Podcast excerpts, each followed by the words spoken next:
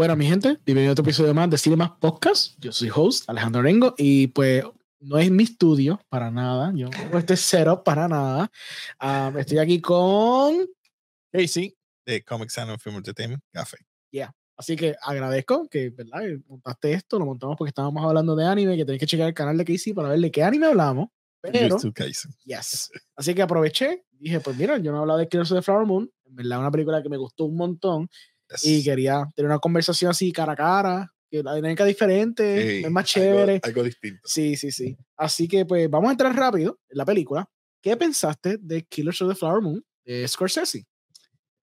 Como te había dicho fuera de cámara, la película no es mala.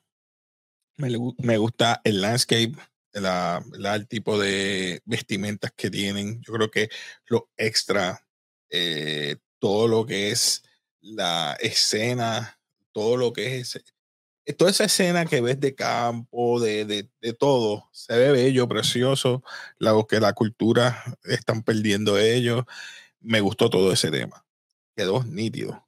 Pero en sí, como que le faltaba algo, porque es una película de buscar, es como que el gato y el ratón, quién encuentra a quién, y ya tú sabías de un principio que estaba ahí pero no voy a decir nada porque vamos a estar trabajando en eso. Pues a mí, a mí me encantó un montón. Eh, no sé todavía, me vi tengo que ver una segunda vez, sorprendentemente, para ver dónde cae. Seis horas. Vamos, es Scorsese, yo me, lo, yo me lo como. Este, es una película que quisiera volver a revisitar. Siento que es bien sólida, es una película bien fuerte. Scorsese, de verdad que impresionante como a sus 80 años todavía puede tener una película tan larga como la tira, con uno, unas actuaciones fenomenales. Cogió a Lily Gladstone, que realmente ya no ha trabajado en muchas cosas, tengo entendido, porque estoy erróneo, eh, y dio un, un, performance que es digno de Oscar, ¿me entiendes? Es una cosa impresionante. Trabajó. Mira, te voy a decir, a mí me sorprendió porque, porque yo no la he visto en más ningún otras, eh, ¿verdad? Como tú dices, serie o película. Sí, sí. Y me sorprendió mucho me gustó. No, pues Lily Gladstone, viendo yo aquí más o menos el Wikipedia, ella estaba bajado con Kelly Reichardt, que yo de Kelly Reichardt solo vi la última película de ella, que era Showing Up, ¿verdad? Me gustó un montón, so, parece que toca ver más de ella. Ella estuvo con sus películas, que fue Certain Women and First Cow, y First Cow fue la película que le otorgó eh, una nominación a los Independent Spirit Awards, que es como el equivalente a los Oscars, pero para películas súper independientes. Oh. So, ella ya parece que lleva un tiempito trabajando, y pues parece que eso logró que entonces trabajará con con Martin Scorsese. Obviamente, pues ella siendo este Native American, creo que eso ayudó bastante a por lo menos traer ese personaje a la vida en Killers of the Flower Moon, porque estamos hablando de, de la tribu de Osage, de Osage, Country. So, que eso ayuda mucho a, a darle ese aspecto auténtico. Y ella es bien impresionante porque ella, realmente, ella es como media supporting en la película, realmente no tiene tanto diálogo, hasta se puede decir, pero la mirada de ella es como que ella dice mucho con la cara. Eh, y lo que impresiona es que está hablando en su dialecto, en su lenguaje. Sí. So, ahí tú dices que ella está diciendo, mira, este no. Cosas despectivas, quizás del hombre blanco en ese entonces, no sé lo que decía, pero según los subtítulos, pues tú dices, ah, lo que está buscando cosas de mí o el dinero, etcétera. Sí, no, y era, era algo que se estaba dándose cuenta todos ellos porque en 1920 cuando se descubrió que ellos estaban básicamente en un, como, como le decía la película, un black, un black gold mine, era un black, este, como que black gold, le decían, el black gold, le decían black gold, y entonces esta idea de que todos ellos se hicieron ricos porque estaban básicamente en petróleo. Yacimiento de petróleo. So, toda esta gente blanca fue para allá para básicamente llevarse todo, todo el dinero y todo el petróleo y básicamente dominarlos a todos ellos. Me gusta porque la película también es un tipo de contraste, claro, es bastante obvio porque lo, lo dice la misma película. Cuando está pasando los Tulsa Massacre, que es una cosa que hemos visto eh, en el media los últimos, vamos a decir, cinco años, lo vimos en Watchmen, lo vimos después en, caramba, lo habían visto en otra cosa también, eh, pero algo que hemos visto en la cultura popular hace un tiempo atrás, que fue una masacre horripilante que pasó en 1920 en Tulsa, Oklahoma, si me equivoco, y después hace como un tipo de contraste con lo que está pasando en Curse of the Flower Moon, que pues, básicamente fue el equivalente con gente Native American, fue como que horrible. Eh, obviamente Robert De Niro es scary, es un hombre que pues se sabe que él es el antagonista, es obvio, pero es impresionante cómo él se vende como alguien que quiere ayudar al pueblo con, lo nefario que es, lo, lo horrible que es. Tú sabes que él, él, tiene el viejo dicho americano, dice, keep your friends close and your enemies closer. Sí. Ese desgraciado es así. Ese es así, es, verdad. Así. Es impresionante. Entonces tenés a Leonardo DiCaprio haciendo como este papel de como que el bobito del pueblo, el inocente, pero que hasta cierto punto, aunque él parece ser inocente, parece que está haciendo las cosas bien, al final de la película te das cuenta, él no es inocente nada. El tipo estaba dispuesto a hacer cualquier cosa por el dinero. Eso es lo que más quizás hasta te duele, como dice, porque tú te comes el cuento de que, ay, no, él está perdonado. Ajá. Yo difiero un poco. Ok, dale. Él, él estaba enamorado de ella. Sí, pero a lo Porque la trataba con respeto. Sí. La, se enfonaba que la gente hablara mal de, de aprendió el lenguaje. Sí. O sea, son puntos que tú tienes que ver que el hombre, a pesar de que fue utilizado, porque es la palabra correcta de su tío, él no quería hacer eso. Sí. Porque él se dio cuenta con, creo que se llamaba el otro que se había casado con Reta, eh, una de las hermanas, son cuatro hermanas. Cuatro hermanos, sí él se había casado dos veces. Sí, pues esa era obvio. Que la había, matado porque ellas padecen de, de, creo que, de diabetes. Diabetes, sí. Y él parece que le, no le daba el medicamento, le daba mucha azúcar. Sí, aprovechó. Sí, cada rato dice, cómete algo, y le daba dulce. Sí. Eh, perdón, mi gente, los spoilers, pero... Sí, no, vamos a entrar en eso. Vamos a entrar en spoilers, sorry. Ok, ok.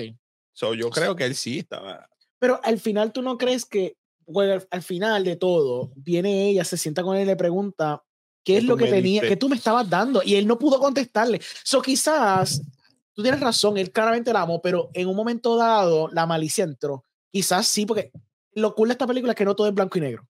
Obviamente sí la amaba, pero puede haber el argumento donde quizás a pesar de todo... Ya era tarde. Me viera tarde, maybe él pensó, ella se está muriendo anyways, quizás pues, puedo acelerar esto, quizás fue un mercy kill. Quizás una cosa donde quizás, bueno, pensando yo por la, por la cuestión de quizás no fue con malicia que está haciendo todo esto. Quizás fue porque se sentía presionado, como dices, por el tío. Puede ser muchos factores. Mira, el poder corrompe. Sí. El tío lo que era un oportunista, a mí me molestó tanto, no fue por, los, por la familia de ella, los Black, Blackheart, era Black, Blackheart. Sí. Era por el amigo. Que primero se las pegaron él le dijo, mira, no, estate tranquilo, mira, quieres, o sea, lo indujo a que cometiera esos actos para él cobrar un seguro que le puso a su amigo. Sí. ¿Cómo diablo tú haces eso? Sí. Porque, porque básicamente ellos lo veían como propiedad, como lo veían como utilities para poder abusarla y ganar dinero sobre ella. Entonces, un se estaban dando cuenta, espera, espera, espera, este hombre, ¿cómo, ¿cómo que tú tienes un seguro no, no puedes cobrarlo. Pero ¿cómo no me vas a cobrar? Que si yo estoy, yo soy esta persona. Sí, porque él, él fue tan listo que él no tenía que ver nada con petróleo. Él se quedó con ganado todo el tiempo, pero maniobró de comprar mucha gente dentro del pueblo, ya sea con eh, manipulándolo, ya sea también al sheriff y a toda esta gente, porque me imagino que les pagaba o algo. Sí, sí. So, a mí me está que él lo que quería era, ah, no soy yo, miren, yo no estaba aquí. Porque cuando pasó una de las muertes horrendas que fue la de Reta, la explosión, que yo no sé cómo ese condenado sobrevivió. Es verdad, porque estaba vivo, todo. Yo creo que él sabía, y me vi eso era. Si mal no recuerdo esa escena, cuando la explosión, todo el mundo se levanta, se levanta a ayudar a todo el mundo, ya ella estaba muerta. Porque si no me equivoco, ella estaba recostada, como siempre presentan todos ellos cuando mueren, que están así, y la piel de ella estaba pálida. son yo pienso, ¿verdad? Es por eso quiero volver a verla para examinar estos detalles. yo creo que él la mató antes de que la explosión era pasada. La, la, explosión fue algo pues, que parece que no planificaron bien y él la mató de antemano. Eso es lo que hace tan horrible. Espérate, tú tienes razón, por eso cuando a ellos le levantaron, se des... Sorry, por eso es que tenía todo esto acá atrás. Ella estaba demasiado. Le voló la cabeza. Le voló la cabeza. Yo creo, ¿verdad? Esto es una cosa que tengo que volver a ver, pero estoy casi certero que él la mató y de pronto explotaron y los malitas se explotaron la casa porque el plan era matarla a los él estaba entero. Estaba entero porque él probablemente sabía. Quizás él sabía. O quizás usaron eso de excusa para justificar como que, ay, se murió en la explosión, pero cuando la levantas, como tú dices, todos los sesos estaban afuera. Eso no pasa con una explosión. Y menos ya está así de, perfecta, como que postrada. sí. Entera, es un pedazo Es un pedazo completo. que no estaba ni quemado. Exacto. Bro. No te digo. Que a la sirvienta no lo encontraron porque había pedazos por todos lados. Exacto. Porque las silletas sí la explotaron en mil pedazos, de verdad. O sea, Por eso que te digo. Por eso es que te digo. Bro, me has volado la. ¿Verdad? Que no me, no me percaté de eso. Pero eso, eso es la crueldad, por eso es que me, me, me es tan interesante, o sea, en una forma, ¿verdad? Es horrible lo que pasó, pero es interesante la malicia del ser humano y lo que estaría dispuesto a hacer la gente por dinero Por y por dinero. poder, como tú dices, como tú dices. Y tú ves los niveles, tú ves al, al idiota, como, como Leonardo DiCaprio, pero tú ves al tipo bien astuto como él y después vienes al otro tipo que se él lo casó con la llama, otra. él lo llama, que venga acá a ayudarlo. Mira, tú, pues tú vas a hacer esto. Sí, Esta familia tiene cuatro hijas. sí. Tú te vas a casar con una de ellas porque Él ella. no dijo es- nada de eso. Él lo que No. dijo fue, ¿qué te gusta a ti? ¿Te gustan las mujeres? Sí, me gustan las mujeres. ¿Qué tipo de mujeres? Llenita. Mm, Llenita, gusta todo esto. Rojo, Sí. todo. ¿Te gusta la rojita? Ok, la rojita, eso es a lo que me refiero, ¿verdad? Sí, sí, sí. Yo quiero. Y él lentamente como que dijo, pues tú vas a ser un chofer. Vas a ser un chofercito, nada. Cuando empezó a guiarla, dice, ¿y esta nena? ¿Tú sabes cuál es? Ah, sí, yo soy chofer. Pues, contra, ¿qué tú crees? Como que, entonces, lentamente lo empezó, el tipo supo manipular a Leonardo DiCaprio para que se casara. Y cuando lo, lo, lo, lo atrapó, ahí le dice, ok, Inclusive, cuando ya fueron a investigar, sí, le dio un papel sí. porque le dio el papel, para decir. asegurar asegurar que el dinero estuviera en la familia. Porque a pesar de todo, él era otro, otra pieza del ajedrez. ¿Me entiendes? A pesar de todo. Es como que si tú puedes ser indispensable para mí, lo vas a hacer. Pero yo necesito ese dinero que esté conmigo. Pues como tú decías, él no trabajaba en el petróleo, lo trabajaba con el ganado. ¿Quién es el ganado? No es el ganado de verdad, son esta gente. Todos los Native American que él aprovechaba de alguna forma u otra, o hasta su propia familia, no importaba. Si tenía que li- liquidarlos para dinero, lo iba a hacer. El hermano no servía para nada. No, para nada. No. Digo, el, Hermano, el sí. hermano o primo. Era hermano. Eh, eh. él decía que era el hermano y el hermano también lo que hizo fue que ahí se descubre bien tarde en, el- en la película que él fue el causante de la muerte de una de las hermanas también, la que era bien rebelde. La que encontraron él es, es- sí, sí, este, ay, ¿cómo se llamaba ella? La que bebía mucho. La que bebía mucho. Es más, que se supone que es hermana de eh, se supone que esa es su esposa. Sí. Byron, Exacto. porque supuestamente se casaron. Exacto. Porque para ellos, te a acostarse con. Ujú. Eh, perdona, mi gente, no es que se casaron literalmente en la iglesia o algo así, o hicieron el Sí. pacto ese que hacen los. Pero al ella acostarse con él, para ella, ya ese es su Ese era, hombre. ese es su hombre, exacto. Eh, Y yo me quedé, oh, esas cult- Ah, eso es otra cosa que me encantó, como ellos perdieron la cultura. Sí, Eso lo podemos comparar con Claro, nosotros acá, sí, sí, que sí. trajeron la cultura Sí, sí, empezaron a, a- a mezclar, sí. empezaron a mezclar. Estaba perdiendo estaba. su esencia de ellos. Pero ella nunca dejó de orar No, o hacer el llanto ese que porque, hace por las mañanas. porque tenía la, le tenía la madre que era la que todavía aguantaba un poquito esas tradiciones.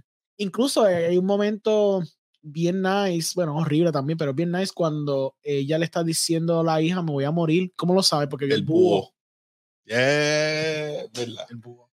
Que era, que era, eso era la, básicamente, sí, es como un tipo de spirit, eh, death knocking at your door, pero también la idea de que esta cultura se está perdiendo. Y se está perdiendo a través de toda la película, porque literalmente la Se película está empieza... perdiendo. Y lo que me gusta es que no es solamente esa familia, Ujú, es a todos. A Por eso te dije, vi, a- vi al amigo que se casó y el, el otro le estaba acostándose con su esposa, Sí. que era nativa. Ujú, Exacto. Y, y- tú te quedas, dale, mano. Sí, sí. Si el que tiene los chavos es él, él es el dueño de la. Si él, se, si él la preñaba y él se moría, él recibía a los chavos. El show, show, exacto. O sea, vemos que la gente, como quiera, busca la manera fácil de. "Ah, mira". Sí. Era horrible. Era, verdad que espeluznante cómo Y- hacían todas esas Y cosas. como los nativos estaban perdiendo también su, su costumbre. Sus costumbres se perdieron, sí. Incluso la película empieza, si mal no recuerdo, con ellos haciendo una celebración, estaban como que blowing La the celebrate la pipa, porque estaban básicamente eh, entristecidos porque estaban perdiendo su cultura, porque estaban asimilando con la gente blanca, con los americanos que estaban viniendo ahí. Este, y después corta cuando ellos descubren el petróleo, que estaban bailando, esa escena está bien cabrona, porque está en el trailer también, cuando están bailando con el petróleo cayéndoles encima. Sí. Eso está súper brutal visualmente, me encanta, porque encapsula mucho eh, los temas de la película, ¿me entiendes? Ellos celebrando por esta cosa quizás les va a brindar fortuna, pero realmente es su downfall, por culpa del el greed, ¿me Ahí, voy yo como Sí, sí, yo dije en mi, en mi, mi reseña. Como decía Piggy, more money, more problems. Sí, bro. Y es verdad, Ujú. porque ahí viene que personas que quieren trabajar para ti, Ujú. personas que van a estar interesadas, no de ti, sino por qué, ¿verdad? El dinero. Sí. Y las criadas no eran ni nativas, Ujú. eran blancas. Sí. Entonces, muchas de esas personas que se casaban con blancos, poco a poco, pues su sangre pura ya no era pura. Exacto. So, Yeah. No está. La cinematografía también está súper point. El, el DP es Ro- Rodrigo Prieto. ¿verdad? Rodrigo Prieto, si no me equivoco. Rodrigo Prieto fue el que también hizo la cinematografía en Barbie. Que me sorprende. Es Oh. como que te da dos looks totalmente diferentes. El tipo es bien No versátil, súper versátil. Porque Barbie es bien poppy, bien, tú sabes, saturada. Esta es como que más sour, dour, depressing. Oh, Este, ¿Qué me dice de las muertes?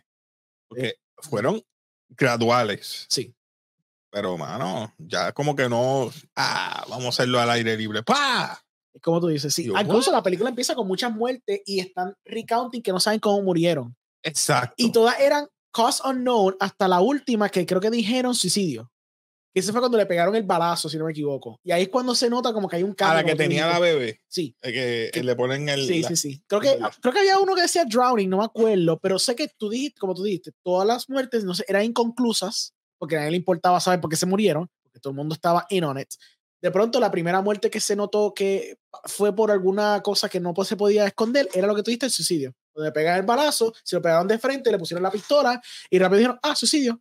Pero hay, aquí hay algo que me estuvo raro. Y es cuando ella se va, que no le quieren dar el dinero para irse a, creo que a Washington. Sí. Ellos estuvieron como que, ah, le damos el break, ah, pero ya está enferma. Ujú. Y eso fue lo único que le dieron break para que se fuera con ellos, que es con los elders. Sí.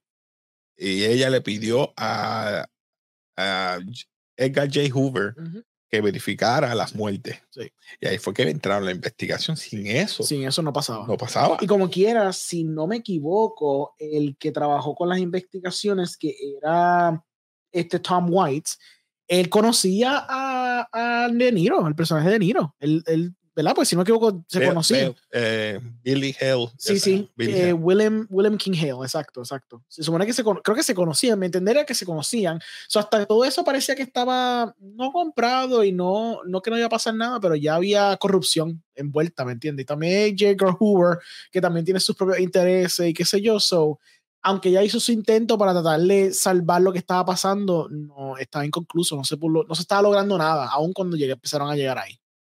Este, solamente hasta el final cuando pasó el caso y pues este Ernest se fue en contra del tío y es que lograron hacerlo. Sí, tú- sí. Y por eso es que te digo que él todavía la amaba. Sí, Pero él no pensaba, él no pensó lo, lo la, la repercusiones que iban detrás después de eso. No, yo quiero a mi esposa, quiero a mi hijo, porque fue cuando murió su hijo. sí, sí, sí. Ahí fue que dijo, ya, ya que se chave. tú Sí. tocaste a mi hijo, porque él piensa que por culpa de él, y no, fue que el hijo se murió por complicaciones de todo. Exacto. Porque ella se lo dio a uno de sus nativos para que le recupera, eh, le ayudaran con la tos, Exacto. pero no le dieron medicina. Ellos creían en otros métodos. Ujú. Y a eso fue lo que Lo, ya, lo- lo acabó. lo acabó. Sí, lo acabó completamente. Lo acabó con todo el mundo, porque Ujú. ni los blancos querían saber de él, ni Sí. su familia. Sí. Fue interesante, fue como una versión bien twisted de Dances with Wolves o de Avatar, donde es el blanco, pero pues que más o menos tiene esa misma estructura, es de esta, de esta persona blanca, este colonizador, eh, lle- Ujú. con otros colonizadores que se asimila a más a la cultura que está colonizando. ¿verdad? Si nos vamos bien abstracto en Sí, sí, general, sí.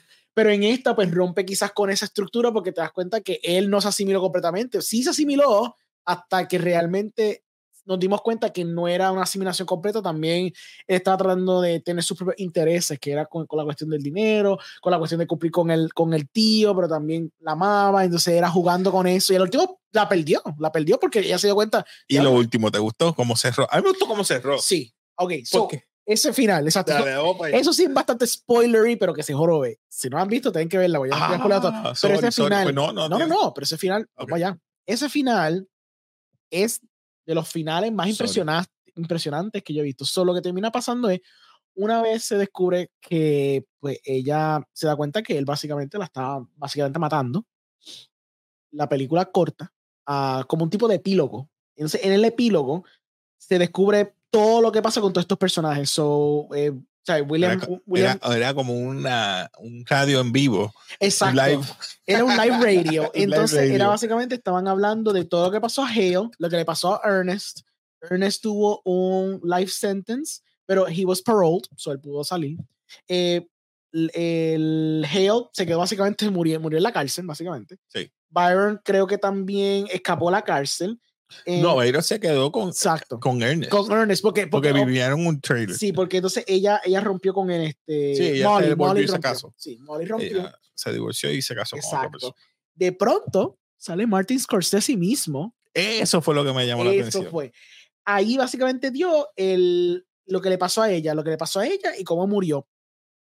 Dando, dando hincapié, aunque no mencionan las muertes. Lo- los, los killings que pasó en su Osage y todo eso, y lo de las todo, Nunca. nunca se mencionó. Simplemente se mencionó que ella murió peaceful, ¿verdad? Con su familia, con whatever, a, la, a, los, Tres años, ¿verdad?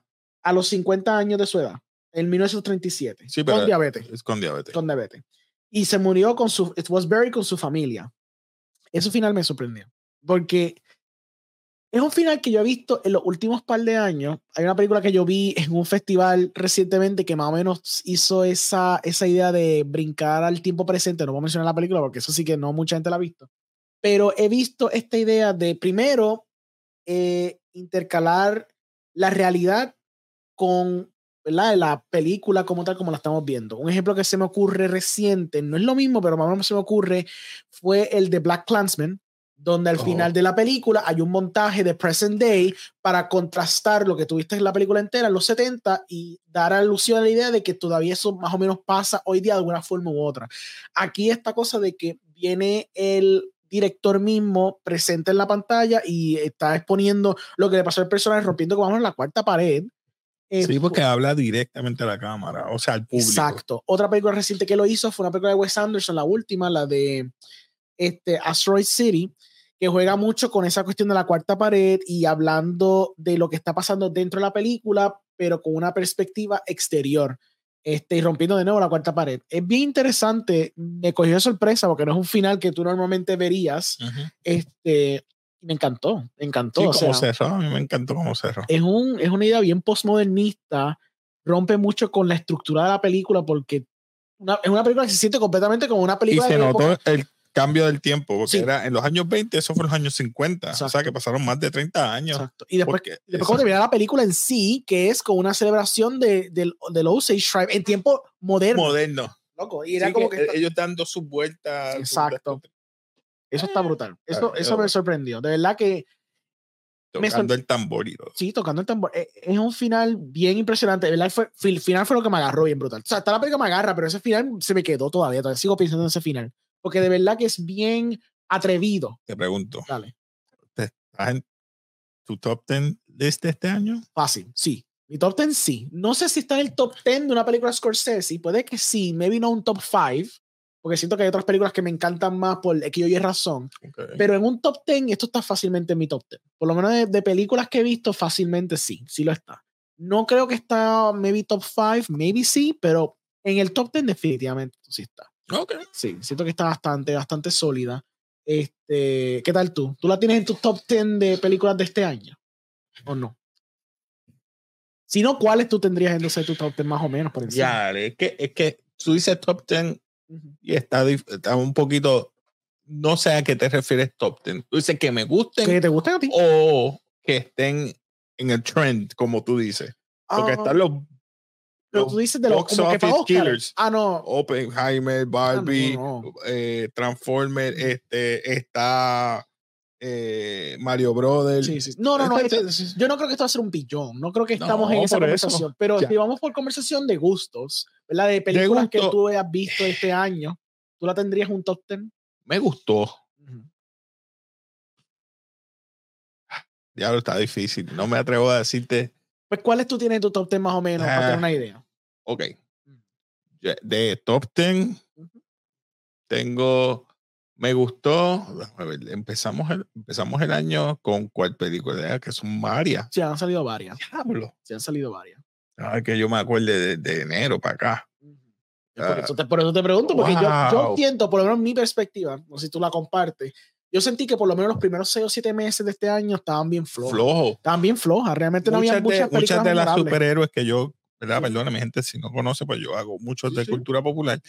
Muchas, Quantum Mania, Sí, eh, por eso- floja. Por eso es que te digo. eh, ya, le sí. Eso es que yo me, me pongo Pues a tú sabes qué, me voy a agarrar contigo aquí. Yo creo que sí. Cae Sí. en la lista de top 10. ¿Por qué difiero esto? Porque si miro a Barbie, miro a Oppenheimer, Ujú. miro esta, miro los que han salido también locales, yo preferiría ver una local ahora mismo antes de ver Quantum Mania. Sí, pues por eso. Sí, sí, porque mira, yo estoy viendo aquí por encima. Son películas que salieron en este año. em, salió pues, el mismo Ant-Man que mencionamos, salió Scream, salió La Hecha Sam, salió Dungeons and Dragons, John Wick. Yo sé- a mí me gustó mucho John Wick. No sé si te gustó, la John última Wick John Wick. quedó bueno. Eh, salió Bo is Afraid. Es que, pero tú exageras, pero está bien. No, no, Ok. pero, pero a la cuestión de acción, yo me estoy dando a ver por la acción, porque la Sí, historia sí. está súper garete, obviamente, es John Wick. Este, está cosa como la de Super Mario Brothers, está Evil Dead Rise, no sé si te gustó, Suzume, creo que había salido este Esa año. yo la vi. Por eso, Suzume buena. está bien buena. Este, Little Mermaid, Guardians of the Galaxy, sé, sé que Spider-Man está en nuestras listas.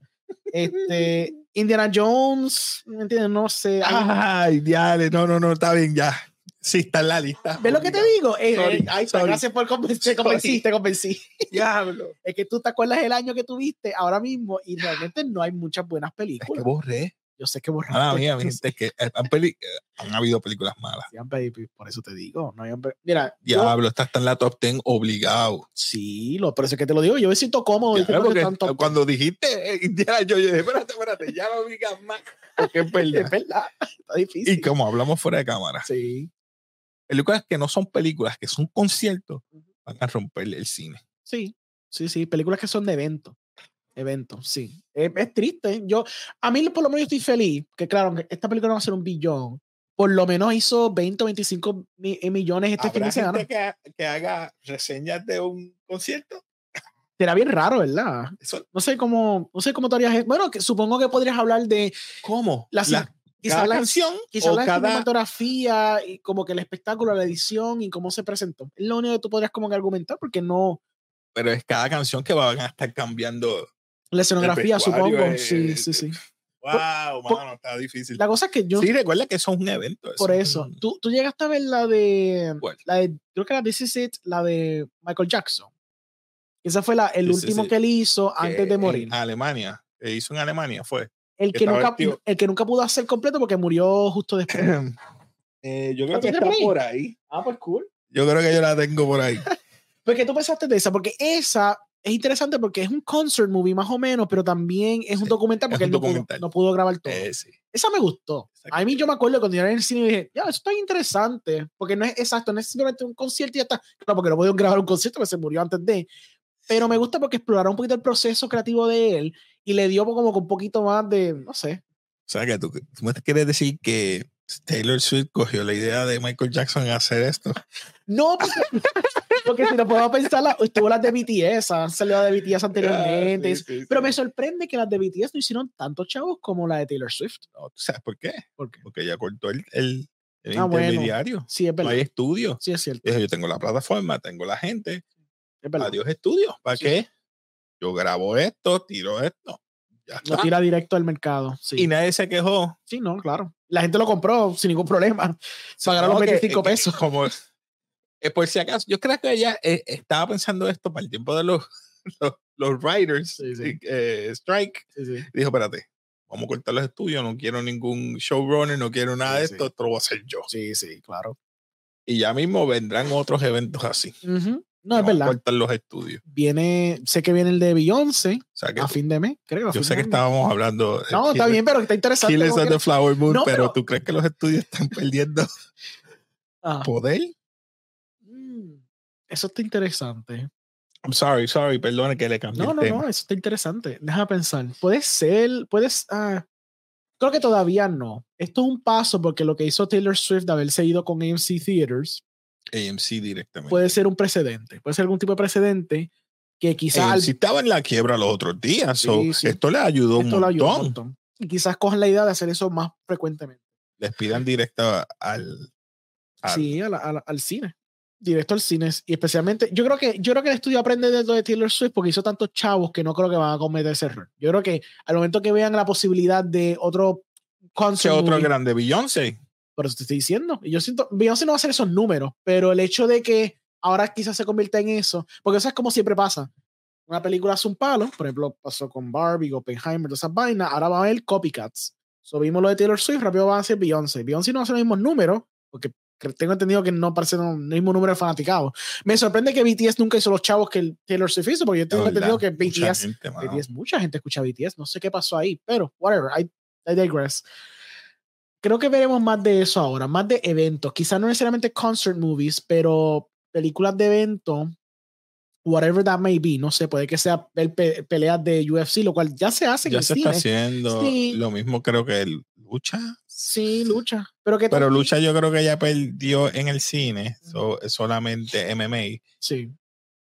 espérate no puedo hablar no puedo hablar del MMA porque MMA fue lo compró también ahora la lucha. Ah, ok, ellos están ahora tienes razón, ligados. tienes razón. no se sabe. Puede ser porque puede, puede ser que la, ¿verdad? Películas como Barbie, Oppenheimer, pues sí fue un evento, pero eso fue un evento fabricado por social media, no fue que los estudios, o sea, estudios promovieron Ujú. Barbie y cosas así, pero no promovieron al nivel que la gente promovió por su cuenta por el chiste. El chiste se convirtió en realidad y consiguió un montón de chavos. Mm. Este, va a ser bien curioso, va a ser bien curioso si los estudios pierden poder. Yo creo que todavía no, pero quizás sea un primer paso. También la cosa es que, pues, obviamente están los streaming services, que también hay que tomar eso en consideración. Por ejemplo, esta película va a salir en Apple, Apple TV. Y yo creo que en Apple TV puede que tenga un auge más grande porque la película es bastante larga. Y aunque hizo 20 millones, lo cual es sorprendente, una película de 3 horas y media hizo 20 millones. Eso es impresionantísimo. Yo no me acuerdo la última vez que una película de 3 horas y media, porque es 3 horas y media. Yo sé que Titanic es 3 horas eso la gente, mucha gente lo vio, obviamente. Avatar lo mismo, pero esto es 3 horas y media de una película aburrida de, de gente matando a Native Americans, ¿me entiendes? De época.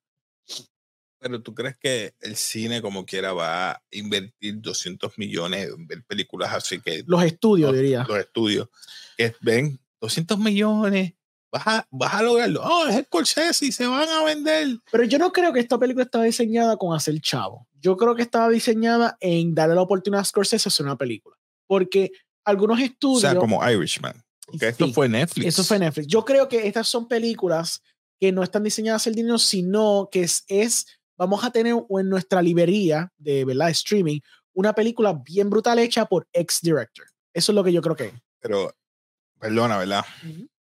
Apple ha tenido buenas por ejemplo Hamlet Sí. creo, creo que fue Macbeth o Hamlet no sé si fue con Denzel Sí, la de. Tragedy of Macbeth. Eso Tragedy fue. Macbeth, Eso fue. eh, sí. fue Denzel no vendió No. pero como quiera Sí. estuvo ahí Sí. Eh, creo que la de Will Smith Ah, sí, la de Emancipation. Sí. también no Sí, vendió. Y sí. yo creo que es porque los morenos estaban ya molestos con él por la pescosa. Sí, sí, es verdad, es verdad. Aunque en comparación con otras películas, esta yo creo que ha sido de las más taquilleras Es- en cuestión de Esto Apple es lo que TV. te iba a decir. Apple ha hecho eso con buenos actores. Sí. Con tu y eso, mira, esta, Esta fue la que, más la que ha sido- vendió. Claro, no va a ser, no, probablemente no recupere los chavos, pero en No. cuestión de monetariamente, esto ha hecho mucho más dinero que la otra, lo cual es bien curioso. Quizás porque, Exacto.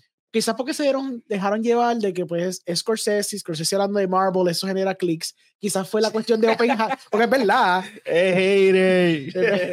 Quizás, quizás fue lo de Oppenheimer, quizás como vieron Oppenheimer pensaron, ah, pues mira, Oppenheimer pegó, quizás Scorsese una película de tres horas y pico, quizás esa idea de ver una película de un autor o whatever motiva a la gente. Y tengo entendido que sí, porque cuando tiraron los números, había creo que en Opening Day, el 45% de la gente que fue a ver la película tenía menos de 35 años. So, eso demuestra un interés de parte de gente joven, que todo el mundo a veces critica, ah, no, esta gente joven lo que ve es TikTok y Marvel fueron a verla. Por lo menos un 45% en Opening Day. Opening Day, eso está impresionante. Está- eso está súper impresionante porque son eh, generación que es Z. Sí, son generación Z y nosotros, mileniales, más o menos. Pero es más generación Z. No tú eres millennial, tú eres millennial. Tú eres millennial. gracias, gracias. Sí, sí. Pero es interesante, la gente fue a verla. O sea, again, no fueron los números que uno quizá esperaría o whatever, quizá, no sé qué esperarían, no sé qué esperaban realmente, porque está complicado. Pero el hecho de que hizo 20 millones, creo que da a entender que la gente sí, quizás no con este presupuesto, pero sí quieren ver propuestas diferentes, definitivamente. Yo no puedo sentarme a pensar que no es cierto. A mí Oppenheimer, cogiendo el ejemplo de Oppenheimer, aunque fue por el chiste, el chiste por él duró dos semanas, pero por alguna razón duró suficiente para hacer casi un billón. So, ahí hay interés. Igual que Barbie. Yo pensaba, mira, yo hasta, ¿verdad? Dudé con un compañero de, oh, Barbie va a vender. Y yo, sí, tiene una gran fanaticada, porque las nenas van a ver eso. Claro. Hombres mayores, chamacos, niños, fueron a ver Barbie. que yo no sé por qué llevaron niños, porque eso no era sí, para sí, niños. Sí, sí, sí. Ni niñas. Ya, ya. Era para adolescentes en adelante. Sí, era como más teenagers, sí. Pero sí, esa película rompió récord. Sí. Y me sorprendió muchas cosas que están pasando en el cine que yo digo contra. Y es la más importante que es el storytelling. Es lo más importante y, y, lo están cambiando por llenar unos espacios. Y yo creo que eso es lo que está pasando con estos cambios que hay en tanto en Marvel DC e inclusive en el mismo cine. Pero te das cuenta que al fin y al cabo la Porque historia... Esto, esto llenó blanco. Vamos a hablar claro. Bueno, sí, sí, porque la historia del Osage Country y todo eso, pero es una historia verídica, Pero no es una historia inventada, Exacto. pero está bien hecha. Está- exacto. Claro. O sea, si tú me llegas a cambiar un personaje de eso Ujú, por otro que no fuera real en la. en- Era lo que pasó, sí, lo que pasó en la vida real, sí. Iba a dañar la película. Claro, claro. Y no iba a llegar a los 20 millones o Sí, sí. quizás más, porque este es el primer weekend. Sí, puede que se quede desplome, puede ser por la semana que viene, supone que venga la de Five Nights at Freddy's, puede ser que esto quizás baje, baje en verdad en cuestión de, de los chavos que pueda hacer la segunda semana. Tienen suerte Eh, que Dune no se dio. Sí, no, o sea, esto no tenía que competir con realmente mucho. Eh, sí, no, pero eh, como tú dices, lo que demuestra es que la historia reina, no importa qué, ¿me entiendes? Después Sí, que tú sí. tengas una buena historia, tengas buenos personajes, la película va a vender. Quizás no pueda vender algo como 200 millones, ¿verdad? Quizás es posible, quizás esta película de 100 millones quizás estaba más cerca de hacer los chavos. Este, pero entiendo que Apple estaba dispuesto a coger riesgo, cogió un riesgo calculado, porque la verdad es como que ahora tenemos nosotros una película de Scorsese, para nosotros. Porque si iba a ser, creo que esto quizá iba a ir para Netflix originalmente, quizás Netflix dijo, mira, pues ya te dimos una, pero vamos a ir dándote, porque contra, ya te dimos una. Este, eso Sí. quizás, ahí vino Apple y dijo, no, no, no, yo, yo quiero una con, con Scorsese, vamos allá. Exacto. Ujú. Vale. ¿Tú crees que Scorsese está haciendo esto, ¿verdad? Yéndose a diferentes tipos de streaming o estudios? Porque primero hizo Irishman, Sí. que fue cuatro horas o tres, o Tres horas y media también. Netflix, Sí. eso fue hace un par de años atrás. Sí. Vino para, para Apple, dijo, bueno, quiero hacer esto. A lo mejor se va para Amazon o se va para, quién sabe, un estudio. eh, HBO, no sé. Sí, sí. Eh, so, Scorsese habló de esto, él, él hizo un profile, ¿verdad? Que no me acuerdo cuál fue la revista que se lo hizo. Habló de muchos temas, entre ellos estaba la cuestión del estudio, del sistema de estudio. Y él menciona que él había hecho el Depo- The Departed, eso fue lo que le dio el Oscar, y el estudio estaba bien pompeado por eso. Incluso le estaban diciendo, mira, este, pues, que, va- que vas a hacer próximo, va a ser un Departed 2, y él dijo, "Pero ustedes no vieron el final de la película, todo, todo el mundo se muere en la película. Y él dice, este, ¿cómo vamos a hacer una secuela? Y dijeron, no, no, pero tú no puedes, qué sé yo, buscar un personaje ahí, quizás no, quizás no murieron. Y él dijo, ¿cómo que? Eso tiene sentido. No Exacto. no la película. Exacto. Entonces, pues ahí, ahí él, entonces él dijo, pues mira, mi próximo estudio movie fue el, el último estudio movie que él hizo. Estudio movie piece, parece que es como que esta idea de uno para mí, uno para ustedes. Él terminó haciendo la de Shutter Island. Y él dijo como Uh, que, Shutter Island, sí. Pero es sorprendente porque en el artículo él dice, eh, terminé haciendo Shutter Island y me arrepiento que quizás era mejor haber hecho The Silence, que fue otra película que hizo después con Andrew Garfield y con, con Liam Neeson. Este, que ahí es que demuestra que quizás no le gustó mucho el proceso, quizás la película le gustó, pero quizás el proceso de haberla hecho, quizás el estudio se, Ujú. se metió mucho. Después de eso, ya tuviste que ahí él cogió como unas pausas más largas. Él terminó haciendo Wolf of Wall Street, The Silence, eh, Irishman y Cross of the Flower Moon. Las últimas dos, que realmente fueron hechas con streaming, porque él llegó a un punto que él decía, ya los estudios no me están dando como que la oportunidad de hacer estas películas. Y está hablando de Scorsese, que realmente no ha tenido tantos hits monetarios en su carrera entera. Lo que pasa es que son películas fenomenales. Un hombre que es, por lo menos en mi opinión, es el mejor director americano viviendo ahora mismo y quizás por el resto de la vida. O sea, es un tipo que desde los 70 lleva haciendo películas Sí, consistentes. pero ahora, ahora, perdona que te interrumpa. No necesariamente porque tú hagas muchos millones tienes que ser exitoso. Oh, claro, sí, sí. ¿Me entiendes? Porque Sí. Claro. hay, gente que ha hecho tres o dos películas y boom. Sí. Eh, qué sé yo, no me atrevo a decir. Steven Spielberg, seis películas, cuatro, cinco. Sí, sí. ¿Qué puedes decir? Que con eso hizo esto, Claro. lo otro, Claro, claro. y después se lo dañaron después. Sí, exacto. proceso. Exacto. ¿Entiendes? Sí, sí, no voy a claro, entrar claro. mucho, pero No, claro, claro. que eso es lo que él quiere evitar, yo creo. Déjame hacerlo yo a mi manera, Sí. dame esto que yo te pido y ya. Y ya está. Y yo lo voy a hacer de mi manera y créeme que va a quedar bien porque soy Scorsese y, no lo voy a cagar porque no voy a cagarla. No, Sí, esa exacto, es la jamás. cuestión. Sí. Sí. No, Ya, qué Scorsese- problema con los estudios, ¿ah? Sí, porque pues yo entiendo que el punto es que quieren hacer dinero, pero pues qué bueno que hay streaming services que obviamente tienen el capital, porque obviamente como es una membresía, ese dinero que cae cada mes para ellos, ellos tienen la oportunidad de poder dar el dinero que requiere Martin Scorsese para hacer esas películas, las épicas que quiere hacer. Son películas que realmente... ¿Tú, tú sentiste que esta película es una película que ya tú no ves. No. ¿Verdad que no? Este- tipo de película ya tú no la ves. Esto es un western. Ajá. Vamos a esto- hablar un empezar, esto es un western. Es ¿Qué- una épica también. una ¿Qué es lo, lo, básico, lo, lo máximo que tú ves en los westerns?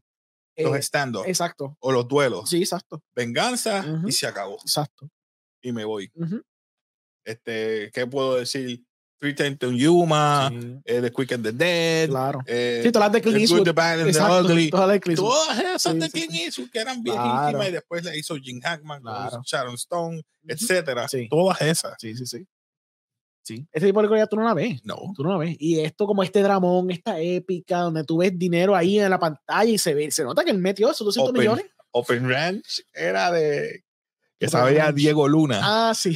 y Kevin Costner. Sí, sí. Yeah, Ya. Dancing sí. with Wolves. Sí, son películas que tú así no que- ves, no las ves. Y a este presupuesto y con estos actorazos, tú no lo ves ya. So, qué bueno que se está otorgando estas oportunidades. Entiendo, sí, el aspecto monetario y todo eso, pero, you know what? No, que se joda, porque es Scorsese. Scorsese te merece todas las oportunidades del mundo. Ese hombre se va a morir. ¿Qué, ¿sabe Dios qué edad tiene él? 80. Y, y mira cómo está haciendo esta película como si nada, ¿me entiendes? Eso es lo impresionante de él. Por eso es que mencionaba, es, por eso yo pienso que es el mejor director americano viviendo y probablemente por el resto de la vida. Porque este hombre desde los 70 lleva haciendo películas que son consistentemente fantásticas y él, él ha evolucionado con los tiempos. ¿Qué otro director de su época se ha podido ajustar al punto de que pueda hacer películas con streaming services? Películas costosas de 200 millones con streaming services y se acopla a lo que sea. O sea, este hombre que estaba hablando Diablo. que hizo Goodfellas, hizo Casino, hizo Casino. películas de mafia y después el 2009, 2008, 2007, no me acuerdo, hizo la película Hugo, que es una película de niños, ¿Cuál? la de Hugo. Hugo fue de él. Sí, Oh my God. Y él hizo Hugo esto fue Ajá, de él. de él, Hugo. Que sale Grace Moretz. Sí, con- sí, sí, que era la película que era sobre la- el, el viaje a la luna y toda la vaina. Mira, mira qué impresionante es Scorsese. O sea, come on. O sea, Me volaste la mente. Grace Moretz. Yo que vi esa película. sí, Yo que no- esa película, me encanta. Sí, Sí, que gracias a esa película el nene salió en la película que sale Harrison Ford. sí, de- sí, sí, sí. Diablo. cómo ese hombre tan, tan fácilmente puede transicionar de ser Hugo, una película que es totalmente para niños, con un mensaje bastante wholesome, una película que usa muchos efectos visuales que él no tiende a usar porque es bien práctico, y de pronto ir a Wolf of Wall Street. O sea, ¿qué otro director puede hacer eso? Y los dos son fantásticas por, por, por razones bien diferentes. En- eh, Ender's Game se llama, perdóname. Ah, Exacto, Ender's Game. Ender's Game. Exacto, sí, sí. The Boy in the Street Pyjamas. Esa vaina, sí. También que Boys Brown, ex- excelente también. O sea, por eso Scorsese es Scorsese. Sí, veo. No, no, bueno, sí, sí. Got it. Still got it. Por eso Scorsese es así, man. Por eso es que yo digo que él es tan impresionante. La, única persona que quizás se pueda acercar, director americano específicamente, Mm. es si acaso Spielberg. Es lo más cerca, pero Spielberg ha tenido bastantes películas que a mí no me encantan tanto. Ese es el problema. Pero Scorsese, yo son como tres o cuatro que a mí no me gustan. Realmente, de una, de como 20 o 30 que él ha hecho. Pero, mm, ok. Remakes. ¿Te molestan Ajá. los remakes? No me molestan si están bien logrados, pero generalmente prefiero la original y siento que quizás los remakes es mejor, especialmente si son remakes de películas internacionales. Si yo te digo que The Departed es Sí, un claro, remake, yo sé de, eh, de Internal Affairs. Sí, ¡Ey! sí, sí. Andy Lau, sí. Pero fíjate, esa es de las pocas veces que puedo decir que me gusta. Y, y me gustó. Sí, la americana después- Departed me gustó. está bien lograda. Sí, está está bien bien. lograda. No es, la, no- no es la que debió haber ganado el Oscar, eso sí, porque para eso pasó Goodfellas, Casino, pasó un montón de películas que Acho, se hubiera ganado el Te voy a Oscar. decir, Gufela quedó buena. Sí. Casino me encantó. Sí. Diablo. Y eso hubiera sido mejor para Oscar. Hasta Raging Bull. Mi favor, yo creo que mi favorita quizás es Raging Bull. Es muy probable. Bull. Sí. La de, de Robert Niro, De Niro, que es sí, boxeador. que es boxeador. Ok. Pero que lo menos que la película se trata es del boxeo, de ese tipo, básicamente. Que es un loco. Es que, es que es raro el mundo del cine cuando te dicen vamos a poner esta película para el Oscar. Sí, sí. Porque antes era un poquito más difícil. Ah, Déjame, déjame retractar lo que Ajá. dije. Déjame retractar porque Ajá. no quiero encender a alguien Ajá. o personas, no quiero ofender a nadie. Lo que pasa es que antes era por actuación literalmente. Sí, sí. Bueno, ok. So, los Oscars siempre han Sorry. tenido. Sí, no, no. Lo voy a dejar ahí, no, No, quiero no, llegar Está a... bien, está bien. Yo, yo siento que los Oscars siempre han tenido, obviamente, la, la, la cosa de promover. Los estudios siempre promovían ciertas películas que pensaban que eran dignas, porque lo que pasa es, la idea, la idea siempre es que la gente que vota por esto, obviamente no van a ver, eh, qué sé yo, 400 películas. So, ellos delegan mucho en los estudios, que los estudios cojan cuáles son, por ejemplo, sus 5 o 6 películas que quieren someter para los Oscars, porque no someten todas. Yo no sé si te has dado cuenta, hasta recientemente, cuando los estudios van a promover sus películas, no promueven todas, promueven como que, qué sé yo, selectivamente 5 o 6, dice, estas son las que queremos promover para todos los awards, ya sea vestuario, eh, cinematografía, edición, actuaciones, dirección, whatever. va. Yo creo que todavía en los tiempos de antes, ¿verdad? Por los 80, 70, whatever, yo creo que probablemente los estudios hacían eso para facilitar, aunque es parte de vagancia también de los otros, pero yo entiendo porque no vas a ver 500 películas, whatever, cuáles son las películas que deberían ver para entonces ellos poder votar. Yo creo que sí, eh, antes por lo menos había un proceso un poquito más riguroso en coger lo que, como tú denominas, mejor actuación y todo eso. Pero era mejor. Para mí Sí, era sí. mejor. Sorry, mi gente, Sí, soy vieja escuela en ese aspecto. Pero tú notabas la. Pero no, gana- no necesariamente ganaban las que se merecían ganar, aún back then. Ah. Aún back then yo no creo, porque hay películas. Sí, ta- ah, Citizen Kane famously no ganó mejor película y es considerada la mejor fucking película del mundo entero. Y no ganó mejor Oscar cuando tuvo el chance. Rose. Por eso que te digo. Ponte a pensar. So, even back then fallaban en cuál era la película que iba a ganar. Ah, no, mano, me diste en la cara. Ah, Es verdad. Sí, pero que estuvo nominada, sí, por lo menos, menos mal que estaba nominada, pero, Ya me mataste el, el- lo que iba a decir, pero es verdad. pero pasa, pasa, pasa, pasa, pasa todo el tiempo. Por eso te dije, él ganó por The Departed, no es supone que ganó, Leonardo DiCaprio ganó, Leonardo, Revenant. Oh Exacto. Por eso, que a mí me gusta Revenant, pero esa no era la película Eh, que tenían ¿Qué, ganar. qué película tenía que ganar? Antes de esa, Yo hizo cuál? siento la de Wolf of Wall Street, era la Wolf que of estaba Wall bien Street. dura. Y antes si de Wolf of Wall Street, A mí me gusta mucho The Aviator, personalmente. los Para- Diamond quedó bueno. Los Diamond quedó buenísima también. Sí. Titanic, vamos a poner hasta más clásico. Ah. A mí no me gusta Titanic, pero Titanic, todo el mundo le da mucho. Yo también tuve tres horas en Sí. agua. Gané bien, pero no, Sí, no, no, no, no. pero por lo menos para mí era Aviator o era Wolf of Wall Street. Eran los mejores performances que están bravos. A mí los Diamond, Ujú. Departed también me encantó. Sí, después está sólida. Está sólida. Entre Blood Diamond y Departed, Sí. esas dos. Sí, sí, sí. E- Y, ma- y Digimon Honsu también podía ser nominado y ganaba también. Sí, sí, sí. Y no se lo dieron. Sí, es verdad, es verdad, totalmente. Pero pues, es que eso es lo que pasa con los Oscars. A veces los Oscars no lo dan correctamente, en verdad, casi siempre la fallan. Y cuando, eh, otro ejemplo, La falla porque en Revenant él no. bueno, ok. A mí me gustó mucho, a mí me encanta El oso, el oso Me ganó. encanta todo eso. El oso, a mí me gusta cuando se tira por el bajanco, cuando se duerme en un, en un, en un este, Ah. caballo, todo eso. Ah, no. Eso me encanta. La pelea final. Que me abrió un caballo por la mitad y se metió para Mm, calentar. cine, me encantó todo eso. Yo me la comí toda.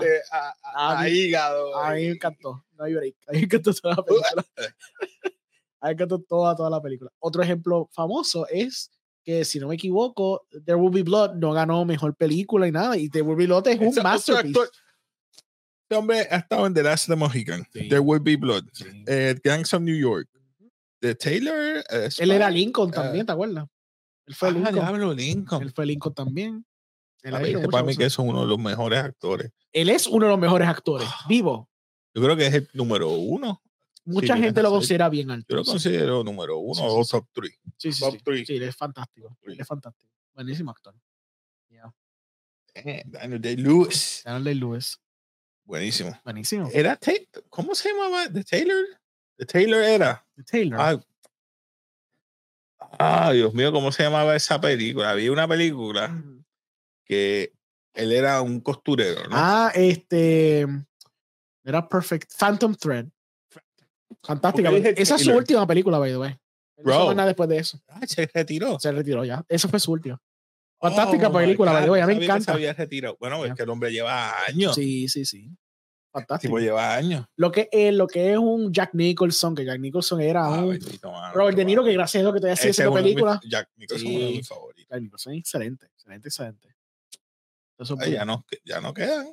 No, Esa de esos, escuela de ya esos no está. grandes. No, esa vieja escuela ya no, ya no existe mucho esa gente en la vieja escuela. Y la gente se molesta con Tom Cruise y con esta gente.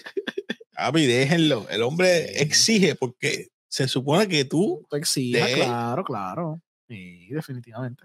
esa escuela ya no viene, están fastidiados. No, no, y también los directores, lo cual está bien porque uno evoluciona y uno, ¿verdad? Adquiere diferentes técnicas de dirección, actuación y todo eso, y metodología, o sea, obviamente las viejas escuelas. Incluso creo que hay un reportaje que Scorsese estaba mencionando de que Leonardo DiCaprio estaba improvisando mucho en el set y cuando De Niro decía, como que le miraba a Scorsese, decía, ¿por qué está improvisando tanto? Que me caga las líneas. Entonces como que los dos, De Niro y Scorsese, lo regañaron a Le- a Leonardo DiCaprio, decían, tan cool que estás improvisando, pero bájale la improvisación, vamos a coger el guion, qué sé yo.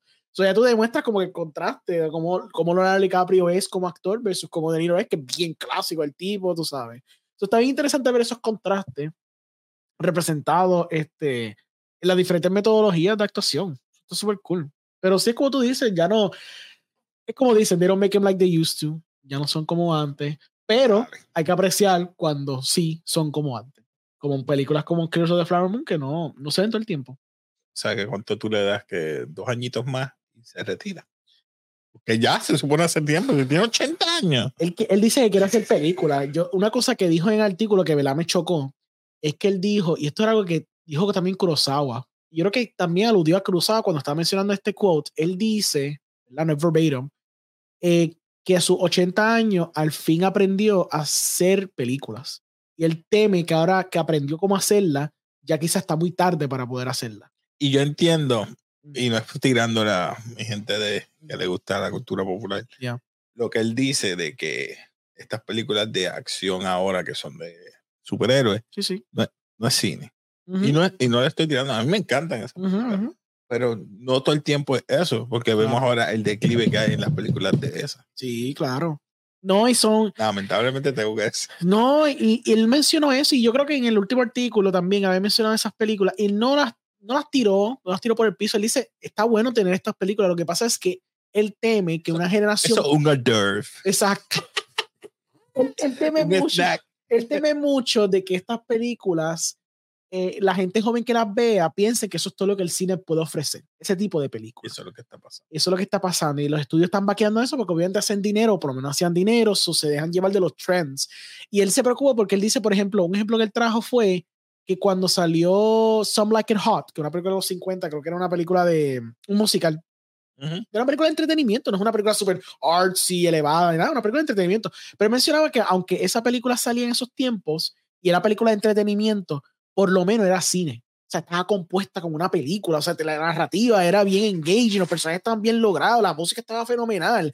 Había un cierto nivel de, de, de artistry, de creatividad envuelta. Ya estas, estas películas recientes, las de Marvel, la misma Día, Día de Costa, si nos metemos en la última de The Marvels, es la primera que ella dijo, mujer que hizo Candyman, y me dicen que Candyman, la, la nueva, está bastante sólida. Ella es la primera que dice, mira, esta película no es mía, esta es una película de Kevin Feige, yo no tuve este control creativo, yo hice lo que me estaban diciendo, y ella tiró la película por el piso, porque ella sabe que lo que viene no es bueno, y eso demuestra que lo que todo el mundo ya sabe, que esas películas realmente no son director driven, son producer driven, es lo que Kevin Feige diga y tú ejecutas lo que él diga.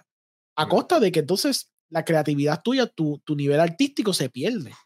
Hasta por lo menos uno quis- es que vemos muchos cambios de directores que no quieren trabajar con ellos. ya a estas alturas nadie para seguir a trabajar con ellos. Tienen que buscarse gente que de verdad Gente nueva que no tiene súper nueva, sí. Lo cual está bien porque es una oportunidad, supongo, pero Pero, Pero- un budget tan alto de 200 claro, para eso, es lo, eso es lo que sí. Yo me Por eso es asustaría. que flopean. Sí, Acho, ¿no? sí, asustaría. Asusta. te dicen a ti, una película de superhéroes.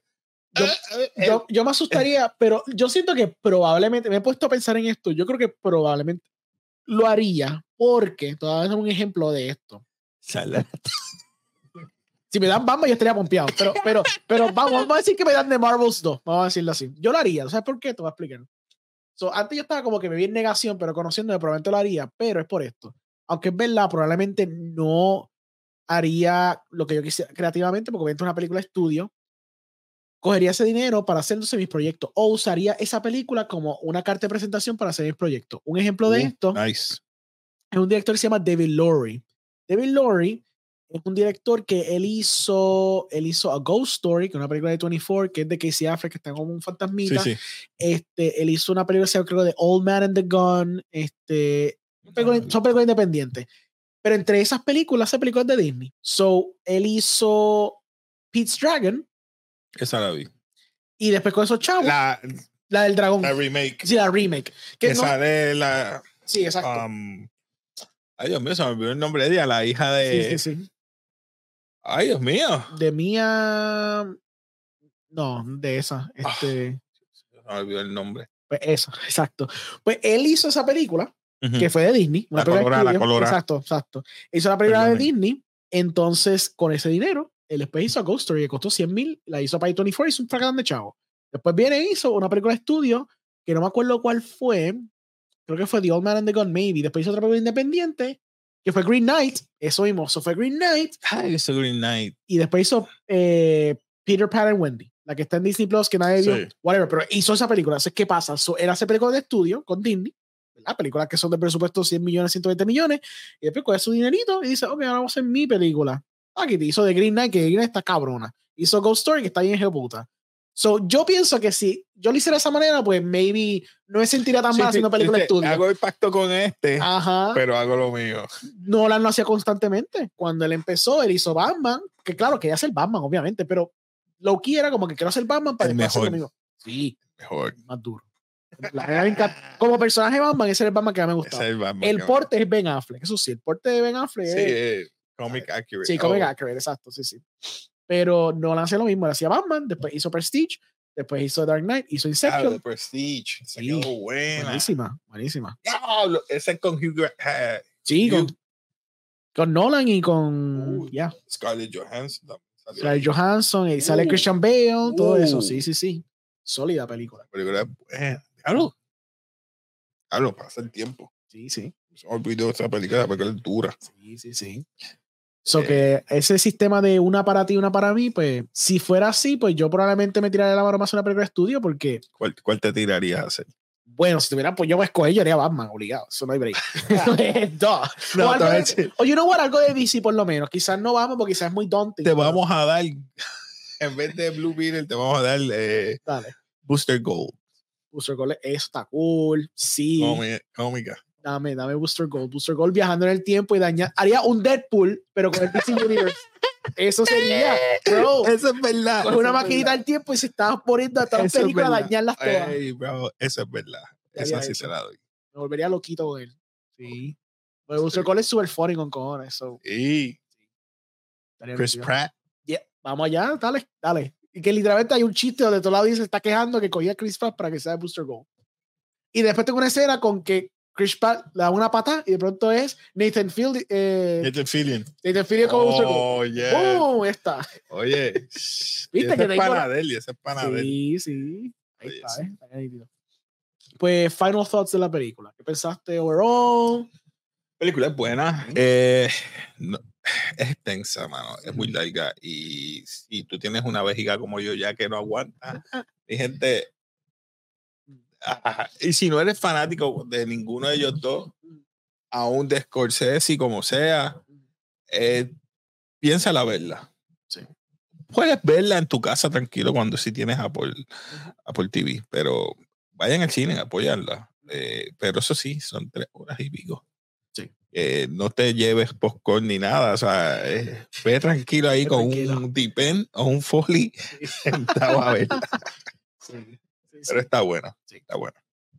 Está bien sólida. Scorsese no falla. Este, si está larga, so que obviamente prepárense para ver la película. Me gustó porque me dañaste la mente con Scorsese, ¿sabes? ¿Por qué? 80 años. Sí, de 80. Y mira cómo está ahí tirando otras películas. Bueno, Y hay otros actores, mano, mano. Clint Eastwood tiene noventa y pico y está haciendo películas, ¿me entiendes? Eso es como que... No, pero eh, él, él la, la embarró con The Mule. La embarró con. Sí, sí, sí. La única última que puedo decir, Gran Torino. Gran Torino estaba bien sólido. Gran Torino. Ahí te gustó, eh, creo que era Rachel Jewell, creo que era la película de. Era Rachel Jewell, que era el muchacho. Era que, el- que sale el hijo. sí, creo que salía el. Creo Es que que sale el hijo. Sí, pero el hijo no era el protagonista. No, no, no es protagonista. Es como en Gran Torino, que él estaba en la esquina con otro muchacho. Por eso, por eso. Pero no. Mm. Eh, sí. Richard Jewell creo que me atrevió un poco. Era esta idea de cómo la, el, el, la, la- el faranduleo te, te, te- Eh. te- pues, te pintaba a ti como una cierta persona viendo no lo era. Yo dije, ok, eso está interesante. Quizá pudiera jugar un poquito más con eso. Su peak, yo creo que fue la de Hilary Swank. Ah, sí. Este, lo tengo por. Million Dollar Baby, for sure. Million Dollar Sí. Baby. The Unforgiven estaba Ok, bien sólida. Sí, 90. pero ya eso era cuando era western. Sí, pero sí, cuando sí. Claro, empezó cuando a hacer empezó a cambiar. películas Claro, fue claro. Sí, Million Dollar Baby Million fue. Dollar Baby y después de ahí Gran Torino. y Sí, ya. después, después de ahí, sí, es verdad. Porque The Mule, bro, ¿qué pasó? Yo no la he visto, esta no la he visto. No, no, no la veo. No la veo. Ok, está bien, está No la veo. Sorry, bro. bien, está bien. Hasta yo hice. Le paso a este. Sí, sí. Fue en el viaje. Bueno, tiene 94. Pero está ahí, pero este hombre tiene 80 y todavía está dando, dando Yo queda. espero que no se vaya en el viaje. No, no, no. Está, está ahí sólido. Es todavía. que ya está senil. Yo creo que ya. ¿Verdad? Este, ¿Quién? Clint Eastwood. Sí, yo creo que, bueno, sí, contra tiene 24 y está haciendo películas como si fuera un chamaquito. Pero props al tipo que duró con cojones, tú ¿sabes? Pero bendito, es que se te va a morir detrás de las cámaras. Eso pasa con muchos directores. Mira, un- digo, parar. estoy hablando de actor Jack Nicholson, que a mí me encantaba. Sí, Eso sí. murió también. Bueno, no ha muerto, pero no Eh, está sí, haciendo No nada. está haciendo nada. haciendo nada. Eh, Pero se retiró. eso Sí, como que- pero está malito. sí, está malito, es verdad. Está malito. Sí, está malito. Eh, Sí, no sé, está- está- Sí, sí. Está, está fuerte. Pues, mi gente, este, ahí, como te dije, me gustó, me gustó mucho. Así que la recomiendo. Traten de verla en el cine. Pero como dice Casey, no tomen agua, no tomen refresco, no tomen nada de eso. Vayan clean, vayan tranquila a verla. Si no, pues por favor, por lo menos véanla en Apple TV porque realmente es una joya. Una película que ya no se ve, no se ve en el cine. Es una película que es un riesgo bien grande para Apple TV en el sentido de que no van a recuperar dinero, pero es importante que estas películas existan porque no todo puede ser lo que Hollywood generalmente se está tirando todo el tiempo. Así que pues yo aprecio que esta película existe y que está bien, bien lograda. Así que, ¿dónde la gente puede conseguir?